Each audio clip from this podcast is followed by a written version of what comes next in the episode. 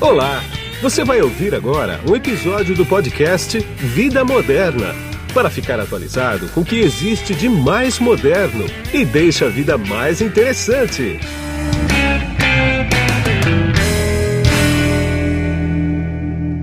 Olá, você que está aqui no podcast Vida Moderna, vendo por vídeo ou ouvindo por áudio não, em uma das principais plataformas de podcast do mercado, ou mesmo no site, no portal Vida Moderna. Quem está comigo aqui hoje é o Mário Rachid, que ele é o diretor executivo de soluções digitais da Embratel. Tudo bem, Rachid? Como é que você está? Tudo ótimo, Guido. Prazer falar contigo. Igualmente, mais uma entrevista. Te entrevistei já muitas vezes, né, Rachid? Verdade. Pois Verdade. é, e vamos conversar aqui sobre soluções digitais da Embratel. Agora, Rachid, o que são as soluções digitais da Embratel? O que engloba essas soluções digitais? É um mundo amplo, né? É um mundo bem amplo, Guido. A gente, e a gente vem crescendo muito esse portfólio desde que eu assumi a área lá em 2015. Sim. Um dos desafios foi crescer bastante esse portfólio. A gente então vem desde data center, que, é, que era uma coisa que a Embratel já fazia há é. muito tempo. São cinco data centers que a gente tem hoje. A gente passa para um portfólio de, de cloud. A gente tem aí desde a parceria com as grandes clouds e a nossa própria cloud. Sim. A gente tem um portfólio bem amplo hoje de segurança. A gente hoje se posiciona como MMSP de segurança, que é uma onde a gente manage service provider de segurança. A gente está muito forte nessa área também. Sim. Tem a Global Hits, que é a empresa de serviço de TI do grupo, né, onde a gente faz toda a parte de desenvolvimento de software, desenvolvimento ágeis. Né, a gente hoje tem, eu tenho cerca de 300 squads no mercado aí sendo trabalhados em tá. clientes. Tá. A gente tem toda uma parte de infraestrutura, de serviços de infraestrutura, de ITO. Então, tem uma gama de, de serviços bem grande também nessa empresa que eu, sou, que eu toco. E a gente vem evoluindo agora para soluções verticalizadas, né? Sim. Onde eu aproveito todo esse arcabouço que eu te, acabei de comentar, de, focado numa ou outra indústria. A gente hoje vê muito varejo, tenho soluções específicas para varejo, saúde. A gente vem trabalhando muito a questão de smart cities Sim. também. Tem uma parte para o varejo também, ou seja, a gente vem trabalhando de maneira mais focada também nesses novos verticais aí. Você está quanto tempo na Embratel?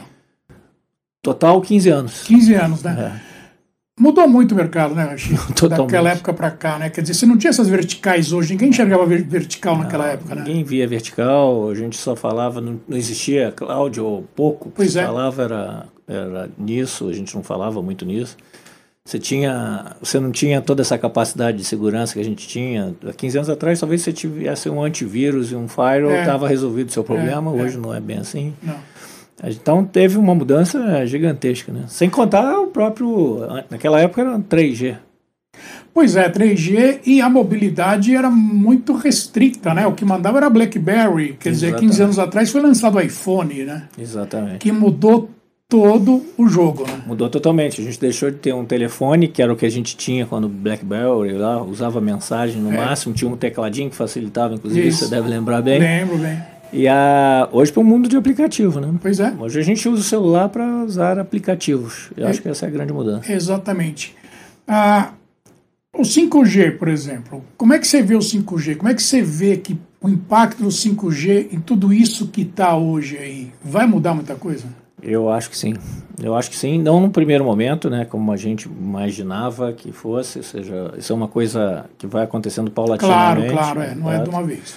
Tem algumas coisas que o 5G vai propiciar que apareçam mais. Então, assim, o 5G para mim muda a nossa sociedade com o que ela pode propiciar para a gente, né? Então, a gente sempre falou, por exemplo, vou citar um exemplo bem todo mundo já deve ter ouvido falar, mas que a gente não vê acontecer, é. com 5G vai ser provável é o carro conectado, né? Sim. Você tem um carro autônomo. Sim. Sem o 5G você não conseguiria não. fazer isso. Agora você consegue. A tecnologia já existe, mas é. você não conseguia fazer por conta dessa coisa. E junto com isso tem uma série de outras coisas que vão acontecer aí na nossa sociedade que vão mudar a nossa forma de ver. Claro, deixa eu juntar duas coisas que você falou aí. Você falou em Smart City e carro conectado, né? Um depende do outro, não depende não. Ou o carro conectado depende mais de Smart City. Como é que fica isso? Ou não tem relação? Não, tem uma relação forte, sim. É, eu diria para você que eles não estão... É, não, não é uma dependência direta, mas um tem uma, tem uma ligação muito forte. Né? Quando eu falo em Smart City, você fala numa cidade, como o nome diz, né? Sim. mais inteligente, mais conectada. você vai propiciar que, além de eu ter um carro conectado que ou, ou autônomo que consiga dirigir sozinho, que vá para os lugares sozinho, você vai conseguir pegar informações em tempo real onde Sim. ele passar. Né? É, exatamente. Como então, acontece com a gente hoje. Como acontece com a gente hoje. O carro vai virar um, uma extensão do que acontece com a gente hoje. Mas está muito ligado, sim. É, você tem razão, Guido. É, a, essa coisa de carro conectado também, quer dizer, cria um problema jurídico então. enorme, né? Porque se tem umas. Nós vamos viver durante um tempo, eu, eu diria até algumas décadas, uma sociedade híbrida, né? Quanto a isso, você vai ter gente dirigindo o carro, vai ter carro autônomo, aí numa batida qualquer, de quem que é a culpa, né? É. é do software, é do hardware, é da conexão, é do satélite, é do GPS, é do motorista que estava dirigindo, quer dizer, vai dar um, Vai. Vai embrulhar bastante o mercado. Vai, né? a gente vai ter aí uns passos interessantes aí para caminhar nisso. E isso vai ser. A gente. É mais fácil do carro falar do carro conectado, a gente tem muito bem isso na nossa cabeça, mas vai acontecer para tudo, né? É. Outra, o ponto principal é o que, que a gente faz com todas essas informações que a gente vai ter, com todas as possibilidades que pois você vai é. ter, de quem é culpa, ou seja, é. você vai ter a gente vai ter que evoluir não só em tecnologia, mas nas nossas leis, nas nossas, na nossa própria segurança em termos de, de pessoas, o modo do que a gente vive, né? A gente vai ter que tomar cuidado com coisas que hoje a gente talvez é, não, não precisa, não precisa tomar. Ah, o mercado hoje, é, vocês atendem lá pequena, grande, média e empresa, né? Ou não? Vocês são focados em média para grande? Como é que é? A Embratel hoje ela é focada em média e grande empresas. A gente tá. atende aí as 12 mil maiores empresas do Brasil. Tá. É, a, a, Claro fica mais diretamente com a parte de, de pequenas e médias empresas. Eu estou falando daquela é, menorzinha. É. A Embratel não, é focada nas duas. Que na verdade quase se mistura com a pessoa física, né? Que quase se. Exato. É claro, fica com, exato, é. com a parte que a gente chama aí de quase pessoa física mesmo. É. Uhum. E como é que está esse mercado? Quer dizer, esse mercado hoje ele já está tranquilo quanto à transformação digital? Ele tem consciência dos perigos de segurança em cloud, por exemplo, já? Ou ainda precisa de muita conversa? Olha, Guido, assim, a gente ouve falar, você então deve ouvir falar nisso há pelo menos Sim. 3, 4 anos é. aqui, toda semana. Muita gente fala, muita gente fez a transformação, mas ainda tem gente que não faz. E eu diria que o grande passo que falta para essa transformação completa é segurança. Mesmo com todos os eventos que a gente viu aí, ver né, no nosso dia a dia já nos últimos anos e tempos, tem muita empresa que ainda acha que isso vai acontecer acontece com outro, não acontece com pois ele, é. não presta é. atenção. É. É, melhorou muito isso. Né? Grande, as grandes empresas hoje todas têm uma preocupação com essa, alguns setores muito mais do que outros. Nosso setor claro. financeiro é um exemplo de, de como cuidar bem da segurança. Sim. É, a gente vê a indústria se preocupando mais, você vê varejo, saúde, é, hoje entende que esse é um ponto super importante para eles, claro. educação. Então você tem, você tem maturidades diferentes, mas você vê hoje o pessoal mais preocupado. Mas eu acho que a, quem não foi para a transformação digital hoje tem um problema. Provavelmente a empresa está sofrendo problemas hoje financeiros por não ter virado. Sim, e qual é que é o maior empecilho aí? Ainda é o cultural dentro da empresa? Quer dizer, Uh, existe uma resistência cultural em fazer essa transformação para valer mesmo? É uma questão financeira? É uma questão de educação interna? Como é que você classifica isso? Eu acho que um pouco de cada coisa. Primeiro é a dificuldade de, de se transformar, é isso que você falou, a pessoa ou a empresa entende que aquilo ali que ela fez nos últimos 10 anos é o que ela tem que continuar fazendo e é, é. difícil virar a chave. É. A segunda, quando ela quando ela entende isso ou vê ou sentiu o impacto disso já na parte financeira, ela já tem dificuldade de aportar mais Sim. dinheiro naquilo ali. E o terceiro passo é a própria segurança. Né? Eu acho que o grande ponto hoje é a velocidade com que os seus concorrentes te ultrapassam. Né? Sim. Se, antigamente você ficava, eu lembro disso, né? eu estava comentando com você, eu estou em 15 anos na, na Embratel. Você, há 15 anos a gente lançava um produto levava três, quatro, seis meses. Estava totalmente dentro do mercado. Hoje, Sim. se eu levar mais de que 30 dias para lançar um produto, eu, eu perdi. Perdi é. meu espaço. Então, é isso, que é, é isso que as empresas, às vezes, demoram a descobrir. E quando vende, alguém já tomou seu mercado. Né? Pois é, isso é muito rápido, né? E para você recuperar o mercado é, é duro, né? Não, ah, perdeu, assim, exatamente. O custo que você vai ter para recuperar o que você perdeu é muito maior do que ganhar o primeiro. Então, é, é difícil. Então, tem outra questão aí que eu acho que também ela é bem complicada, que é o seguinte: a, o recurso humano para tocar tudo isso, principalmente em segurança, principalmente em analytics, né? Porque a gente está gerando cada vez mais dados e uh, não tem quem realmente consiga trabalhar com esses dados de uma maneira eficiente, né? Porque no final das contas, no final do dia, é para trabalhar esses dados para gerar mais receitas, gerar mais negócio, né? Quer dizer, como é que está essa coisa dessa, dessa mão de obra, vamos chamar assim, que não é mão de obra, é, mas é recurso inteligente que precisa ter no mercado e não está tendo, né? Então, Guido, a pergunta é ótima. Se você me pergunta qual é o maior desafio que eu tenho hoje, é recursos humanos. E por que, que eu estou te dizendo isso? Hoje a gente tem no mercado uma procura muito maior do que a oferta. Sim. Se eu não estou enganado, a gente hoje forma mais de 80 mil pessoas em TI todo ano e a procura é por cima de 100 mil vagas. Então, eu, então, eu, li, uma, eu li uma pesquisa faz umas duas semanas que a previsão é que em 2030 tenha um milhão de vagas abertas em tecnologia, é. sendo 60% em segurança. É isso aí. Deve ser. Ou seja, eu não vi essa pesquisa que você falou, é. mas os números que a gente tem hoje caminham para isso. É, o fato é, hoje eu tenho cerca de 300 vagas lá abertas que eu não consigo preencher. Eu, eu invisto muito em, em, em educação. Tá. É, a gente traz cada vez mais pessoas formadas. Então, se antes você ia trazer pessoas formadas, hoje eu vou na universidade e formo. E aí, de todas as maneiras, eu entro com um convênio com a universidade para colocar carreira, é, cadeiras que eu precise. Sim. Ou eu vou na, na, no final da, perto da formatura para trazer, eu trago estagiário, a gente está começando a trabalhar um nível técnico, que é um nível que hoje no Brasil a gente perdeu um pouco de espaço, Sim. mas que a gente precisa trabalhar. E depois que você traz esse cara, a gente precisa também transformar, ou, ou continuar com ele lá dentro para manter, né? Manter o profissional é muito, está muito difícil porque está tendo muita procura.